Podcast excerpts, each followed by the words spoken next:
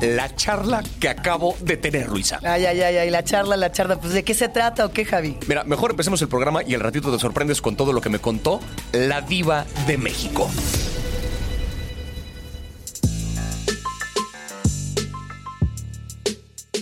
Bienvenidas, bienvenidos. Nosotras, nosotros somos Javier Ibarreche, Luisa Iglesias y hoy vamos a alimentar un poco el morbo, el chisme, la carnita. Nos vamos a adentrar en la vida privada de celebridades como Soy Georgina, respirando el drama único de los realities y también conociendo un poco más de su costado más íntimo. El catálogo de Netflix tiene muchos, pero de verdad muchísimos realities que son más adictivos que nunca con tantos episodios disponibles. Y hoy tenemos el lujo y el honor de hablar con la protagonista de uno de ellos. Tal vez, tal vez vieron por ahí algo de Siempre Reinas, el nuevo show protagonizado hay nada más por Lucía Méndez, Madres. Lorena Herrera, Vámonos. Laura Zapata ¿Qué? y Silvia Pasquel. Son íconos de México y verdaderas maestras del mundo del canto, la actuación, la vida llena de lujos. Aunque en esta ocasión dicen por ahí que las vemos más reales que nunca. Habrá que ver, está emocionante el tema. Hoy justamente contamos con la presencia de nada más y nada menos que de la diva de México, la mismísima Lucía Méndez, que me contó pues un montón de secretos acerca del reality. Este reality show de Siempre Reinas, eh, como bien decía Luisa, sigue un poco las vidas de Laura Zapata, Silvia Pasquel, Lorena Herrera y por supuesto Lucía Méndez. Eh, cuatro íconos de la farándula, ¿no? De la farándula mexicana, de particularmente del siglo XX, que en la actualidad como que tratan de mantenerse vigentes, tienen presencia en redes sociales, siguen activas con proyectos. En algún momento de reality se embarcan ellas juntas en un proyecto que es grabar una canción, que de hecho por ahí creo que la canción ya está disponible. Eh, pero más que eso, nos adentramos sobre todo en la vida privada de estas celebridades. Gente que de verdad tienen una trayectoria en el mundo de la farándula muy impresionante y aquí conocemos un poco ese lado vulnerable, el lado que hay como detrás de las cámaras, detrás del maquillaje, detrás de todo lo que solemos ver en las revistas. Este reality es el que eh, básicamente nos plantea un poquito este mundo que hay detrás de estas celebridades. Pues mira, yo nada más sumaría esto que estás contando, Javi, que por lo menos en mi caso, a mí me tocó crecer con ellas como parte de mi educación sentimental. Para bien, para mal, para mejor o para peor. O sea, si uno le prendía a, a ciertos canales de televisión abierta, ahí siempre estaba Lucía Méndez. Si uno de pronto decía, a ver, en el mundo queer que hay, ahí estaba Lorena Herrera. Si uno quería polémicas, hasta políticas, ahí sigue Laura Zapata y Silvia Pasquel, pues bueno, ahora sí que la más leyenda de todas. Está cañón poder hablar de estas vidas, poder reunir además perfiles que son tan distintos entre sí, porque eso creo que también es bien interesante. Yo recordaba a Lorena Herrera de villana de telenovelas. Sí. ¿Alguna vez viste volver a empezar? No. No, qué bueno. Está chida, pero creo que es muy emocionante eso, sacarlas de ese contexto y ver qué tan reales se atreven a ser. Cuando hablamos de, de reality TV, también hemos hablado de falsity TV, ¿no? De qué, qué nosotros decidimos mostrarle a la cámara. Y creo que por eso esta, esta serie documental tiene, tiene carnita, tiene con queso. Sí, más allá de, de la calidad que podamos atribuirle al trabajo de cualquiera de ellas, son gente que tiene una historia bien interesante porque pues han estado presentes por mucho tiempo en un mundo muy complicado. Solito en el primer capítulo, Lucía Méndez cuenta una historia de cuando fue a Colombia y le tocó conocer a cierto personaje que estaba en el público ¿A en los ¿A 80. ¿Se puede decir o no se puede decir? No lo sé, entonces voy a. Mira, por ahí cuenta de la vez que Pablo Escobar le dio su teléfono. No, o sea, bueno. entonces, nada más para ponerles un ejemplo del calibre de fama al que llegaron estas personas. Pero, ¿por qué no mejor dejamos que la mismísima Lucía Méndez nos cuente un poquito de qué pedo con este reality, que nos cuente su propia historia y que nos diga cómo le fue grabando Siempre Reinas? Pues bueno, Lucía, ¿cómo estás? Muy bien, a todo dar. ¿Cómo Qué estás bueno, tú? qué bueno, un placer de tenerte por aquí de invitada en, en Nada que Ver. Qué padre. Bien. Em, te quería preguntar antes que cualquier otra cosa para que empecemos con este, con este tema de Siempre Reinas y, y del título que llevas tú de ser la diva de México. Las coronas pesan. Ser la diva de México representa qué presión. pues es una presión muy fuerte porque siempre quieren que estés como Dorian Gray, nunca Sí. envejezcas, ¿verdad? Y siempre tienes que andar pues muy bien arreglada. Y hay veces que te dan ganas de andar con la cara lavada, ¿no? Con una cola de caballo, unos tenis, unos jeans rotos y una camiseta. Eso es lo que yo, y cuando llego a mi casa, es lo que más amo. El poder estar sin maquillaje, con así. Pero la verdad que no puedo, ¿no? Porque es una imagen, es como te quiere ver la gente. Claro. Y sí es verdaderamente eh, una responsabilidad muy grande. Sí, porque ya es parte no solamente de un trabajo, sino de un título, ¿no? O sea, ya sostener como una imagen que tiene la gente de te tienes que ver así. Habrá quienes aquí solamente lo están escuchando, no lo están viendo, pero a pesar de que esto es solo audio, Lucía se arregló, pero se arregló. O sea, para, para esta grabación. Sí, la verdad que eh, puedo decir una palabra, Por una favor, mala sí, sí, sí, palabra. las que quieras. Es una chinga, mijo. Claro que es una chinga, Es una chinga, mis redes adorados. De vete al gimnasio, come pollito, este, siempre con, con los faciales, el spa, el pelo. eh, lógicamente, pues tiene mucho que ver también tu trabajo, que Claro. estudies, que, que lo hagas muy bien, etcétera.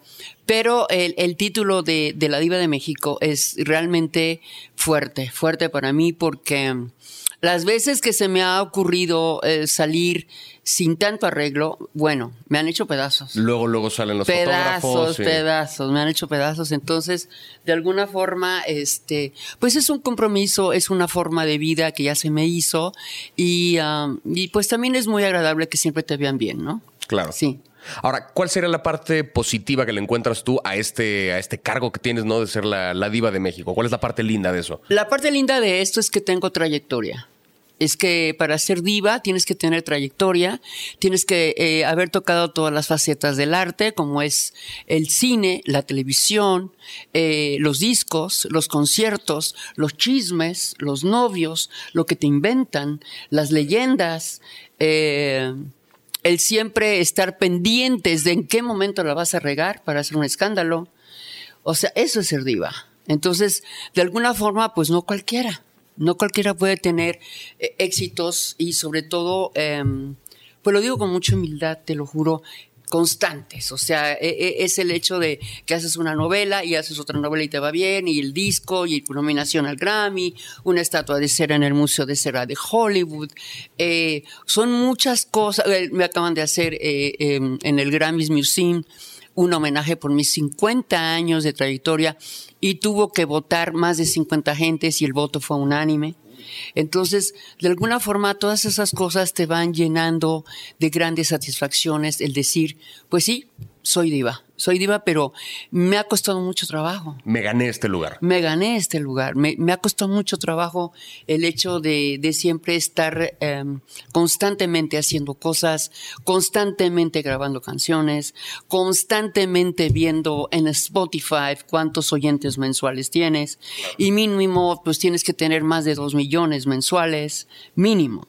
Entonces, de alguna forma, pues sí es un reto difícil, es un reto eh, que todos los días te lo, te lo pones. Y lógicamente, así como envejeció un día María Félix, envejeció un día Dolores del Río, eh, para mí Silvia Pinal es una gran diva, eh, creo que de alguna forma son mis grandes ejemplos.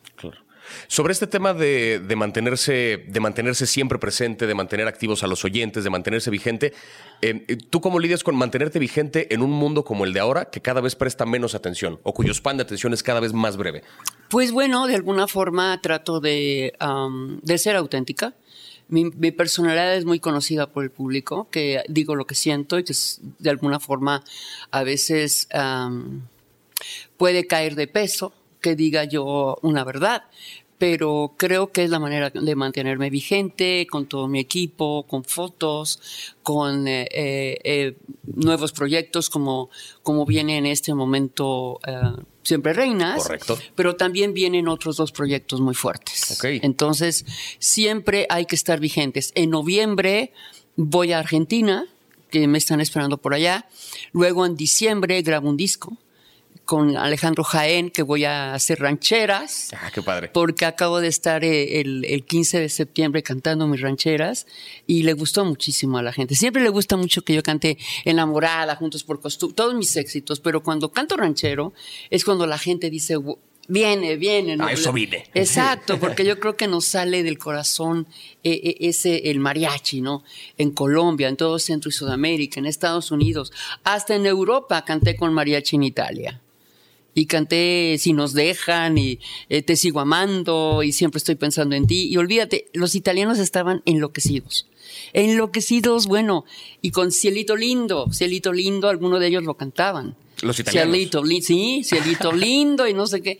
Entonces creo que, que sí en este momento voy a hacer, eh, voy a completar un disco de mariachi em, que se va a llamar Vivencias, que son mis vivencias, mis dolores a veces, que mal de amores, mi hijo. Pues sí. Aprovechar la ver, experiencia que uno tiene para hacer, claro. A veces dices, bueno, que la chancla que yo tiro no la vuelvo a recoger y a veces dices, sí la vuelvo a recoger. Y metes la pata, ¿verdad? Porque lo que ya no funcionó, no funcionó, pero de alguna forma creo que tengo una gran actividad todavía hasta el 15 de diciembre. Y así es todo el tiempo. También te quiero decir y platicar de mis perfumes de feromonas. Haces, o sea, encima de canciones, actuación. Eh, soy empresaria. Eres empresaria Soy también, empresaria. Tengo 16 años de ser líder de ventas con un perfume de feromonas que inventé. Entonces, cuando te lo pones en el cuerpo, en la piel todo el tiempo y te lo pones todo el tiempo en la piel, te cambia la vida. Nunca tienes depresión, eh, tienes brillo. Y así seas chaparrito, alto, guapo, feo, lo que sea, la gente te recibe con una sonrisa y generalmente tienes amor. La feromona es algo muy importante, porque si no tienes feromona, por muy guapo o guapa que seas, eres como un hombre invisible.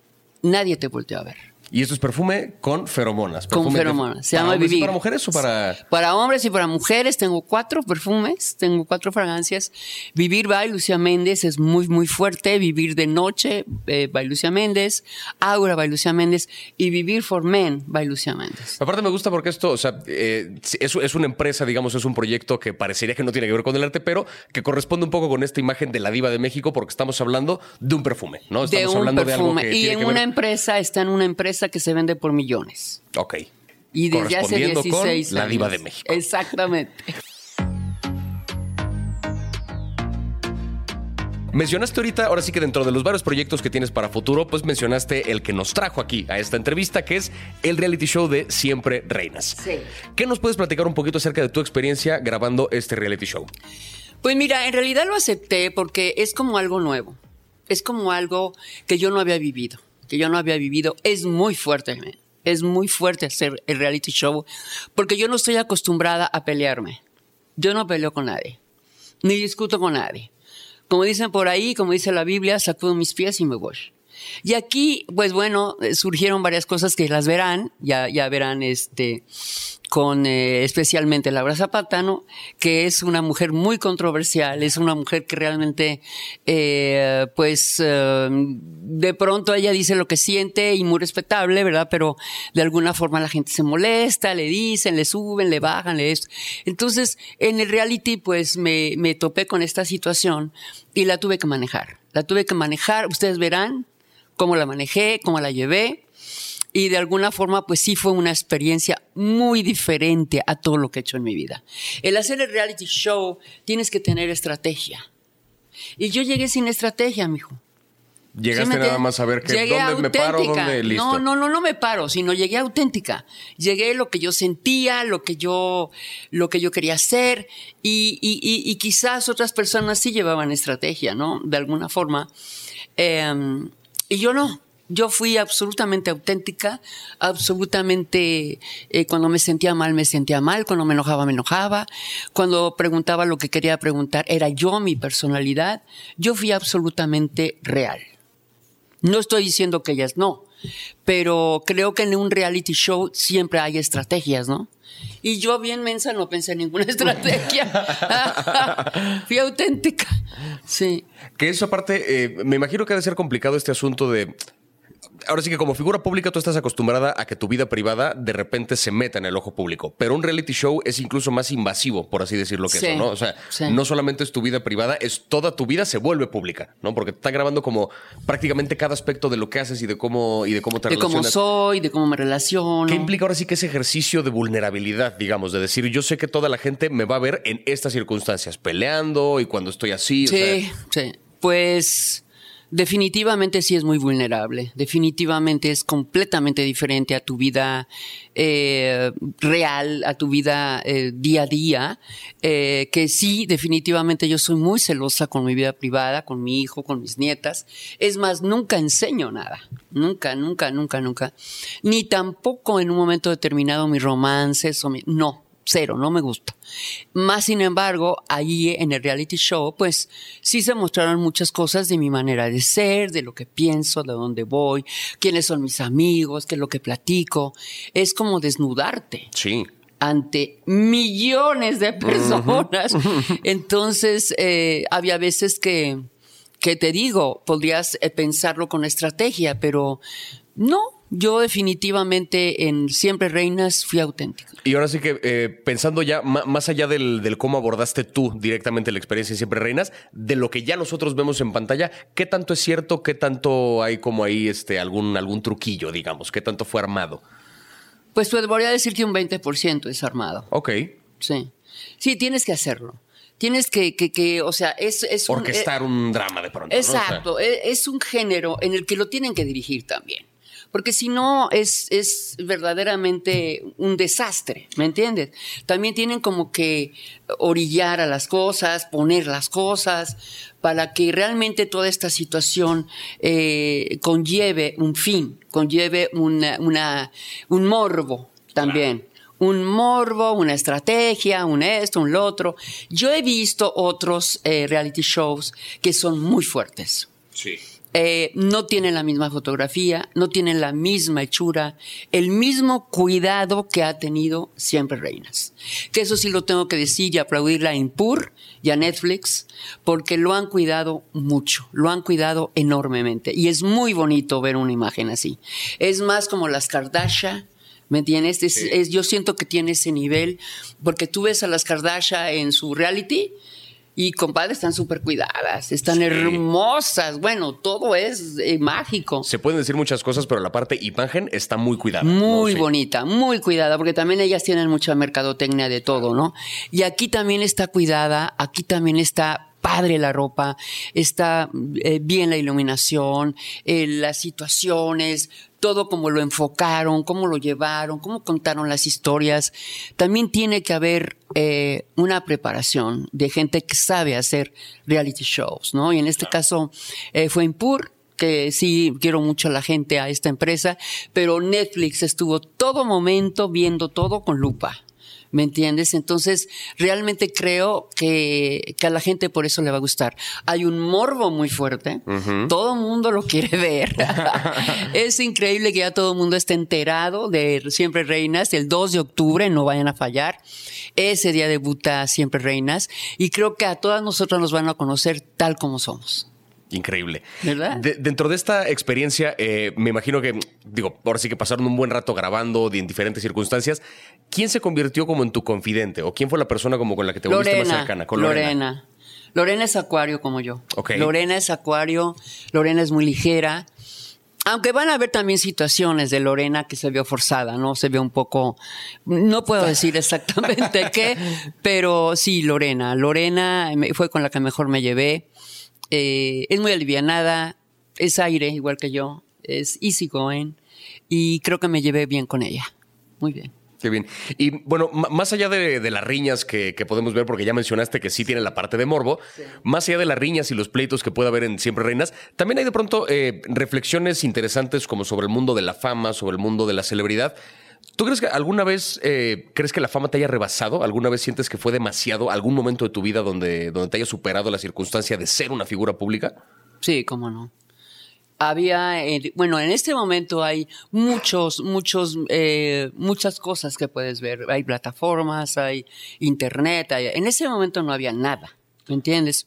Solamente era la empresa, que es Televisa, que en un momento dado sacaban las telenovelas, y llegabas a tener picos de fama o te llevas a paralizar el país con 100 puntos de rating. O sea, te estoy diciendo algo muy fuerte, pero es la realidad. No Colorina, Tú Nadie, Diana Salazar. O sea, he hecho siete novelas y gracias a Dios han sido siete clásicos. Entonces, decir clásicos es que en un momento determinado la repetían y la repetían en Italia, en, donde fuera, y las vuelven a ver y las vuelven a ver porque les gusta. Eso sí es cierto. O sea, de repente el poder de la telenovela mexicana en Latinoamérica y en el mundo es, mucho mayor de lo que luego consideramos. Sí. sí, pero en ese momento era mucho, mucho, mucho, mucho, muy fuerte, ¿no?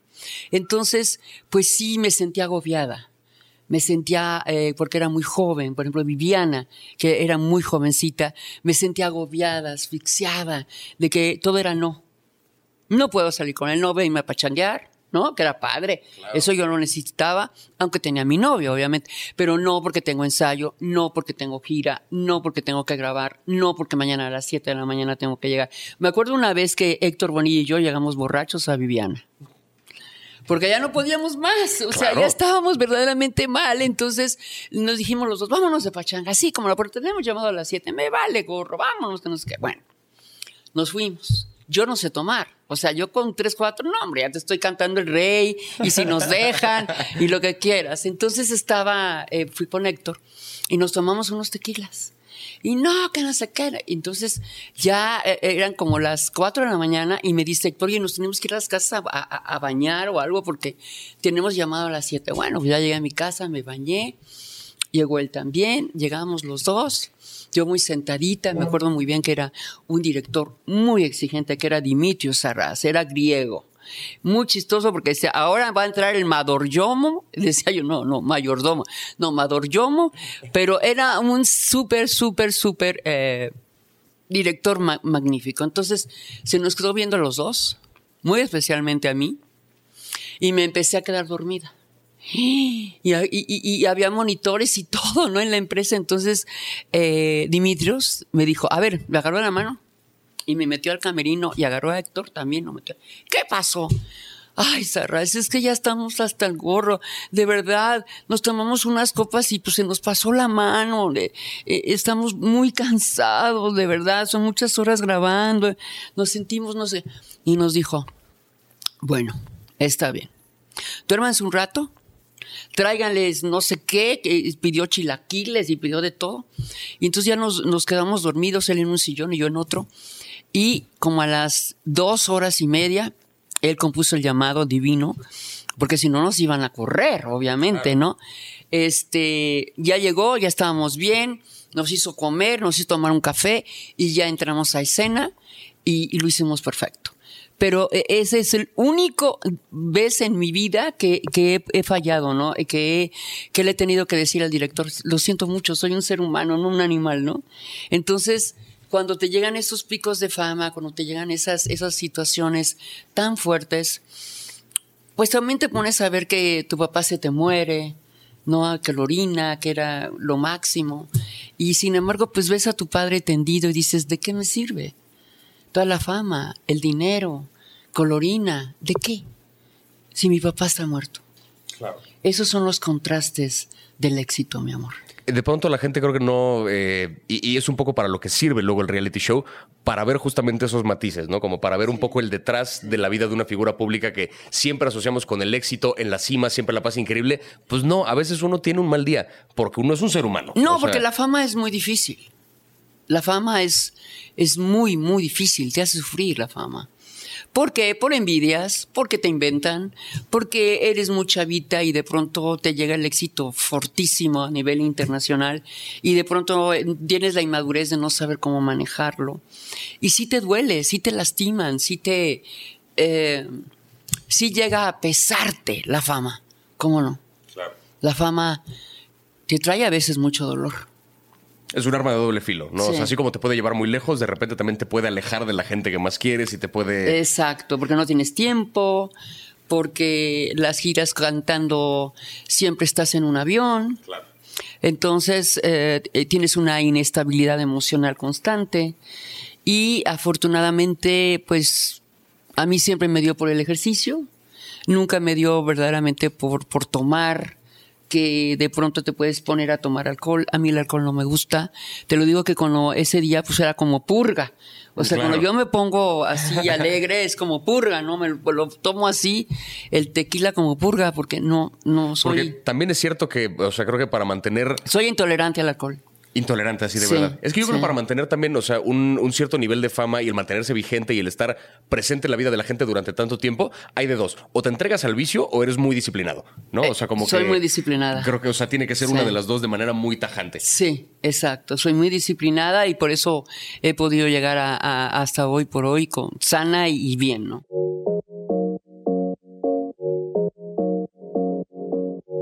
¿Tú cómo crees que, o sea, er, pensando un poquito en este asunto de, de la fama, cómo crees que sería tu carrera si estuvieras comenzando hoy? Si hoy estuvieras así más, este, más chavita, como decías ahorita, y estuvieras hoy empezando una carrera en la música, en la Ay, no, mi hijo estaría de la fregada. ¿Por qué? Pues porque imagínate nada más, eh, es el hecho de que los medios de comunicación están muy tremendos, eh, muy investigativos de todo, del morbo, de que con quién andas, si tomaste, saliste, si subiste, si bajaste. Es mucho más difícil ser- ser- hacerte una figura en estos tiempos. ¿Tú crees que la fama ha cambiado como concepto en, en los últimos años? No, la fama, la fama eh, llega y hay muchísimo talento nuevo, hay gente maravillosa que en un momento determinado eh, se lo notas, pero no llegan a los niveles que en un momento dado llegamos nosotros en la época de oro. Es muy difícil, claro. También hay expansión, también en un momento dado se venden las telenovelas al mundo, pero los medios de comunicación, las redes, las redes, las redes en un momento dado, los haters, que también quiero los haters, porque los haters también te hacen Publicidad. publicidad, este, de alguna forma es mucho, mucho, mucho más complicado. El ser una figura hoy por hoy tiene un gran mérito, mucho mérito. Porque te suben, te bajan, te ponen, te esto. Por eso ves que las nuevas generaciones, este, no se acercan mucho a los medios. No- Es más, casi nada no les gusta. Ellos ya son redes. O sea, mira, yo te voy a poner un ejemplo de una pareja que yo admiro mucho. Angelique Boyer y Sebastián Rulli. Ellos creo que tienen una pareja sensacional. Pienso que, que se llevan muy bonito. Me encanta la manera en que llevan su amor. Y sacan cosas que hacen un TikTok o no sé qué y punto pero nada nunca sabes ni dónde están, ni dónde viven, ni qué hicieron, ni qué no. Y a veces si están con los suegros, bueno, pues también sacan al papá y a la mamá Pero de mantienen muy separada la parte. Pero muy separada su parte eh, privada de su vida a su trabajo. Y mira qué pareja tan bonita. Tienen muchos años y siempre que los ves me da mucho gusto porque es realmente un verdadero amor.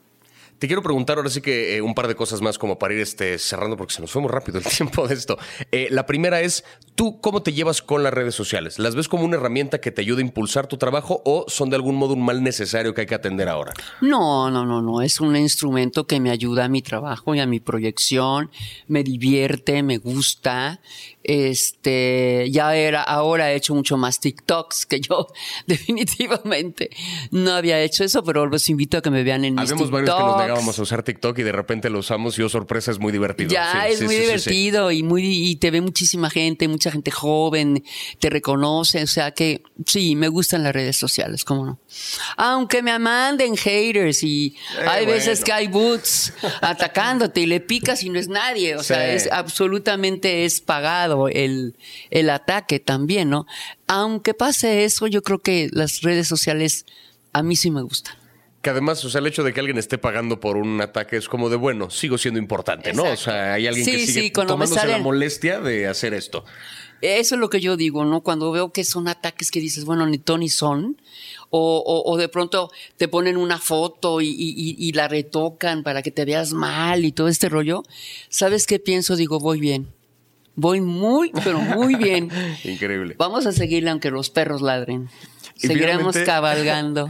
Te quería preguntar, em, con la trayectoria que tienes tú como, como artista, como figura pública, como diva, ¿qué consejo le podrías dar a una persona joven que en este momento está iniciando una carrera en cualquiera de esos rubros? que sea bien terca, que sea bien preparada, que todo el tiempo esté vocalizando, si quiere cantar o si no, clases de actuación, nunca es por demás, eh, que lea, que haga mucho ejercicio, que coma sano y que si le cierran una puerta, toque la otra y si la otra se le cierra, que toque y que toque y que toque, un día se va a abrir la puerta a esa persona que tiene mm, ganas, que tiene disciplina, que está preparada, que estén muy preparados, porque en esta época hay mucho talento. Muy bien. Pues te agradezco muchísimo por tu tiempo, Lucía. Felicidades por, eh, por Siempre. Reinas y por todo lo que estás haciendo en este momento. Muchas gracias. Y pues nada, ahí estaremos pendientes el 2 de octubre, cuando se El estrene. 2 de octubre los invito a que nos vean en Siempre Reinas, una, algo totalmente diferente en mi vida. Nunca había hecho un reality show y créanme que de verdad fui auténtica. Les mando un beso muy grande y los espero con todo mi corazón a todo mi público, a mis fans, a la gente que obviamente que me sigue, a mi comunidad gay. La invito para que nos vea y estoy muy contenta porque hay mucha inquietud por saber em, qué pasa en Siempre Reinas. Muchas gracias. Bueno, y si esta tan guapa, guapérrima, diva, empoderada, inalcanzable, dueña del universo, Lucía Méndez, como se ve en todas partes, como se ve justamente en este reality. Yo no soy quien para juzgar eso. Lo que sí te puedo decir es que el, el profesionalismo está. O sea, el lugar que tiene como la diva Diosa. de México se lo ganó chambeando. Eso sí, eso sí. La neta es que justo es muy emocionante porque además estas cuatro son personajes muy definidas, como lo decíamos en Sí. nuestra historia. Creo que hablar de este tipo de mujeres que, que son personajes tan fuertes, por ejemplo, se ve reflejado en otra serie documental. Esta no sé si es reality, es falsity, es serie documental o qué es. Se llama Soy Georgina. Yo creo que ya muchas, muchos de quienes nos escuchan la vieron. Es la vida de la esposa de Cristiano Ronaldo, de la pareja sentimental, que ¿Por qué no se llamó Siu Georgina? Ya sabía que ibas a Discúlpame, discúlpame, perdón. es- sabía, sabía. a veces es irresistible. Prometo que en el escenario sí doy risa. Discúlpenme. Ay, Este, ¿qué- sí. ¿por qué eres así? ¿Quién te quiere? Yo te quiero, Javi. Pero Ay. soy Georgina. ¿Cómo era? Soy Georgina. Siu Georgina. Soy Es que, sí, Georgina. en fin. esta, esta mujer nos cuenta en aproximadamente dos minutos que, bueno, pues ella lo dice tal cual, venía desde abajo, que ella tuvo una vida muy difícil, ella trabajaba en una tienda de Gucci, conoció a Cristiano Ronaldo y Sasacuaz, se casaron y vivieron felices para siempre. El documental o esta serie reality inicia justo en el momento en el que ella dice, pues les voy a contar lo que significa vivir felices para siempre. Show de dinero, show de viajes, show de mejores amigas viajando. Todo se trata un poco de ella. Eh, A mí se me hizo interesantísimo analizar por qué este documental ha sido de los más vistos, de las series más vistas actualmente en Latinoamérica en Netflix. Justo- ¿Qué tenía? ¿Qué tiene? Yo creo que el, el mundo de los realities podemos también como dividirlo en varias categorías. Sí. Una de ellas es el de. Es el caso de Soy Georgina, que es el reality de la figura como inalcanzable. Es muy Así es. difícil identificarse con la historia que nos cuenta ella. Es muy difícil identificarse Imposible. con, miren el nivel de lujo que tengo, el nivel de dinero que tengo, que además es producto de haberse casado con un tipo muy famoso que se volvió famoso por ser futbolista. O sea, en un rubro muy específico que gana un dinero también, o sea, que, es. que viene de un lugar muy particular.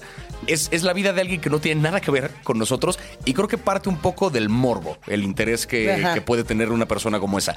Quiero ver qué se siente ser alguien que tiene ese nivel de dinero, qué se siente tener esa cantidad de coches. No los voy a usar jamás, no voy a manejarlos nunca, ni siquiera me importa, o sea, no, quiero estar atorado al tráfico con un Bugatti diferente cada día, me da lo mismo. Pero ver una persona que los tiene porque puede darse el lujo de tenerlos, ¿qué se siente estar ahí? Creo que el reality le ha puesto un poquito a ese, a ese morbo o esa curiosidad, si quieres, de ver qué pasa cuando una persona vive tan lejos de la realidad. A a mí lo que me llamó mucho la atención cuando veía estos episodios, son seis episodios, nada más de volada a contarles justo que, a mí- o sea, siento que hay algo que tenemos en nuestra tradición sentimental muy muy normalizado, muy adentro y tiene que ver con los mitos fundacionales de la literatura que nos contaban desde chiquitos, como puede ser el mito de la Cenicienta.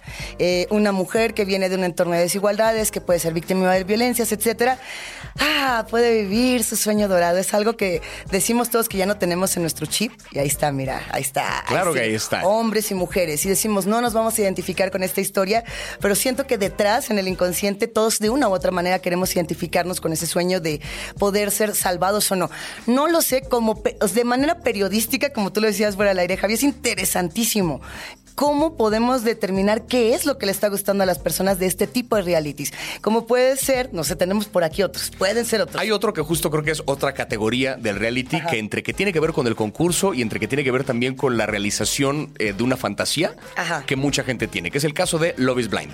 Que Love is Blind, han de saber, existen además tres versiones en Netflix, que es Love is Blind de Estados Unidos, que es la original y que ya tiene segunda temporada, Ajá. Love is Blind Japón y Love is Blind Brasil. Sí. Las tres tienen la misma premisa que es, es como una versión eh, evolucionada de The Match Game, ¿no? Que teníamos esta, eh, esta cosa donde había una persona soltera que entrevistaba a tres solteros diferentes. ¿El de la sin ver- rosa? sin verlos para ver ahora sí con cuál se quedaba y con cuál tenía una cita.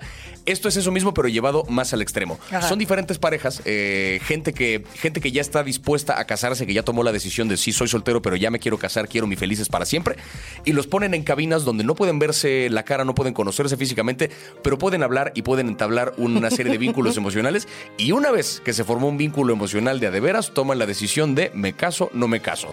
Y las temporadas de cada una de estas series Ajá. terminan con el día de las bodas, si es que se llevan a cabo. A la fecha hay un par de parejas que sí siguen casadas, o sea que sí se... ¡Ay, chorísimo! Hay un par, ahí dice, dice, y aparte es que hay o sea, un... suena como las tatú cuando dijeron que andaban y era mentira, como todas estas parejas. O sea, sí, de verdad se casaron. Hay dos que sí. No, pero Ajá, de dice. dos de no sé cuántas parejas que hubo. De que- 700, Sí, pon tú. O sea, son un montón. Pero la premisa es básicamente es un- esta, esta necesidad que tiene mucha gente soltera de ya quiero mi felices para siempre. Pues existe este reality que es un la voy a ejecutar y la voy a llevar al extremo.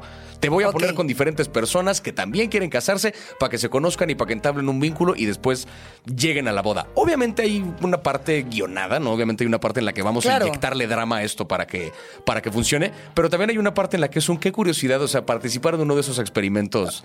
¿Tú lo harías? Yo no, pero porque yo no me quiero casar, eso es- No, o sea, pero te dicen, bueno, no te tienes que casar, pero puedes conocer personas sin verlas y saber si te enamoras o no de estas personas. ¿Le, le entrarías a algo así? No te vas a casar, Javi, no te vas a Yo casar. particularmente, No. creo que no, pero no por el factor de me voy a casar o no me voy a casar, por el hecho de estoy, estoy haciendo un espectáculo de eso. Es decir, Sí. yo particularmente no me comporto igual cuando sé que hay gente viéndome que Ajá. cuando estoy solo. Y entonces no sé si realmente estaría ¿Qué con... haces solo, Javi? ¿Qué? Pues, ¿qué haces tú solo? Que ¿Qué? te valga verga. ¿Qué O sea, eso... pero... Míralo, míralo. Pero, pero creo que, o sea, eh, ¿estás de acuerdo que cuando estás a lo mejor estás ligando con alguien, te comportas muy diferente cuando están solos que cuando Sí, alguien- claro. tu compa los está viendo y. "Uh", imagínate eso, pero a nivel público de Netflix. O sea, te está viendo un chingo de gente. Entonces, yo no me comportaría igual frente a una cámara que detrás de ella. Mira, a mí, eh, de todos los realities, este es el único con el que yo de pronto sí me identifiqué en ciertas cosas y tenía que ver con la necesidad de pronto que tenemos de, es- de escapar de lo superficial. Claro que es una paradoja porque eh, participar en un reality es lo más superficial que puedes claro. hacer, Sí, sí, ¿no? sí. Pero decir, a ver, eh, porque yo creo que a muchos nos pasa, ¿no? Que decimos, es que si esta persona no se viste así o no se viste de esta otra manera, eh, o, no, o no escucha este tipo de música, o no se lleva en este tipo de ambientes, igual ni siquiera me daría la oportunidad de conocerle. Claro. ¿no? O sea, yo que me junto con puro metalero acá bien, bien sarnas, pues de pronto, ¿quién sabe? O sea, igual y no me estoy dando la oportunidad de conocer a otras personas. No me metan Y a, a lo ningún mejor hay un reggaetonero increíble que. Que perreaste el suelo. No me te- metan a ningún reality, a menos de que me vayan a dar una casa de las que venden las agentes de bienes raíces del grupo Oppenheim. Esta serie, este reality más falsity que ninguno de los otros que vamos a decir, se llama Selling Sunset. Son estas morras, agentes de bienes raíces, venden casas a millonarios, se pelean entre todas, se odian entre todas, se aman entre todas. Y el morbo está durísimo, Javi. Yo creo que esta es la más morbosa de todas, porque es la que tiene más guion. Sí. Que de nuevo es, es necesario para inyectarle drama. O sea, esto sí tengámoslo claro, no existe un solo reality en el planeta que sea completamente reality. Todos, absolutamente todos, llevan una parte guionada porque hay que inyectarle drama, algo que se va a ver en pantalla para que jale la atención. O sea, las morras son conocidas, llevamos ya cinco, cinco temporadas. La villana villanísima es Christine.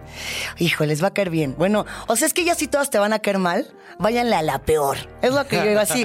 Ya busquen a la que sea más mala, malísima. Yo no quiero arruinarles la historia. La porque que por lo menos, no, o sea, no solo no- no es, mala, pero no es hipócrita. Es como, sí, Ya, soy no, mala. sí, Esta ya, es sí. mala así de, de, de que sacan como inclusive cosas de mitos griegos, ¿no? Y de mitos romanos y demás. En algún momento, no, ya voy a empezar con la manzana de la discordia. ¿Te Pero, acuerdas de esa historia? sí, sí, sí, sí, sí. Que no invitan a esta morra a la fiesta y les manda una manzana que dice, para la más bella y todas las diosas del Olimpo se pelean. Pues, haz de cuenta que a esta no la invitan a la boda. Y entonces manda una, así unos, unas rosas gigantes. Ocupan como todo el estacionamiento de Sunset Boulevard. Así, ¡ah! Porque lo único que quiere es figurar. O sea, es una figurosa de lo peor. Esa fue mi consen. O sea, yo porque decía, bueno, si esto va a ser así, extremo, sátira, pero además va a ser un, un, pues sí, un poco apología de la opulencia y, y del miren eh, cuánto gastan, cuánto ganan, Claro. cómo son nuestros esposos, pues ya vamos a entrarle a ¿Será todo. un poco, o sea, esta pregunta como que lo acabo de pensar. Hace rato que hablábamos de Soy Georgina, mencionabas este rollo de que no solo es el morbo, es el rollo de me identifico con esta fantasía de la Cenicienta, de Aunque sí no es quiera. posible, aunque no quiera. Aunque, no, me- aunque diga que no lo hago. ¿Será que hay una parte también en la que el reality lo vemos un poco por no tanto el morbo ni el identificarme con la fantasía, sino por el rollo de quiero, quiero ver gente que es peor que yo para sentirme mejor conmigo mismo? O sea, ¿será que hay una parte en la que quiero ver a estas personas detestables Ajá. pelearse por un pleito súper superficial, nada más para yo sentirme mejor de, ok, yo estoy bien? O sea, Me- ¿Será que reafirmamos un poquito nuestra propia O sea, que, que nos, bondad? que nos caigan mal los putrimillonarios para decir qué bueno que yo estoy aquí. Ajá. En mi clase media. Exactamente. Ay, que, ay, que a salvo Qué me bueno que el dinero no me ha corrompido todavía. Oye, pero a ver, ¿qué elementos? Mira, o sea, meme que decía, Diosito, dame la oportunidad de demostrar que el dinero no me va a cambiar. ándale, que no, nos den tantito. Así, no más, te- no nos molesta. Háganos, un, ¿entrarías un reality de, de stand-uperos? ¿De TikTokers? Puede ser, dependiendo de, la premisa, pero un reality donde sí. Yo, yo sí querría entrar a uno así como metaleroso. No sé si te acuerdas de uno que era, era The Rock of Love. No, era el de, el de Poison. ¿Cómo se llamaba? No me acuerdo. The Rose of Love, que salía Brett Michaels y que todas las chicas eran así como de, vamos a andar. Y el Brett Michaels Ah. tenía su, su, su, ¿cómo se llama? Su paliacate, pero yo estoy segura que se lo quitaba y no había pelo debajo. Bueno, eso será para otra historia. Yo lo que quería preguntarte, Javi, es qué elementos tiene que tener para captar nuestra atención y para que dejemos de lado todas esas cosas bizarras y extrañas que jamás aceptaríamos en una ficción. O sea, ¿qué, qué es lo que hace que los realities nos encanten? Yo creo que es justo el morbo. O sea, El el, morbo. el morbo y un poquito esta, esta estampa de decir es un reality. Si bien hay muchos momentos guionados, el pensar, por lo menos en el fondo de nuestra mente, que esto es algo real, o sea, que lo que estoy viendo sí está ocurriendo, es también un poco satisfactorio. ¿No? Porque de repente lo ves en la ficción y tú puedes juzgar al guionista por, ah, eso es muy descabellado, pero te lo venden como reality y te dicen, no, es que esto sí pasó, esto sí ocurrió. Lo ves con otro enfoque. O sea, la realidad muchas veces supera la ficción. Creo que el reality un poquito le apuesta a eso. Tan así que de repente nos vende capítulos donde no pasa absolutamente nada, capítulos de Hijo. relleno e historias muy superficiales, pero hay dos, tres momentos donde no puedes creer que esto esté ocurriendo de verdad. Y ese es como el momento La de la magia del reality. Yo no comparto el fenómeno, pero entiendo la fascinación y eso es parte de este encanto. Ahí hay cuatro recomendaciones para que ustedes puedan morbosear. Bueno, hemos llegado al final de nuestro episodio, ha llegado el momento de despedirnos. ¿Creen que alguien miraría un reality sobre el detrás de cámaras de nada que ver? Para ver si lo pichamos. Quiero Yo saber sí, si alguien... totalmente. Estamos más que listos. Todos somos rubios, medimos 25 metros, usamos tacones altísimos y vendemos casas en Los Ángeles. Contrátenos, ya estamos listos. Si disfrutaron de nuestra charla sobre realities y de la compañía de la diva de México, la mismísima Lucía Méndez, no olviden que pueden pasar por la cuenta de Netflix MX para compartir sus realities favoritos y dejarle mensajes de cariño a nuestra invitada. Y tampoco olviden que pueden disfrutar de todos nuestros episodios gratis en Spotify y en otras aplicaciones de podcast. Nosotras, nosotros somos Javier Lucía Méndez y Luisa Lorena Herrera, ¿sí? Sí, Ay, se llevan chido, sí, claro. Pasa, pasa. sí. Y este fue un nuevo episodio de Nada que Ver, un podcast de Netflix producido por el equipazo de Posta. Gracias por escucharnos. Bye.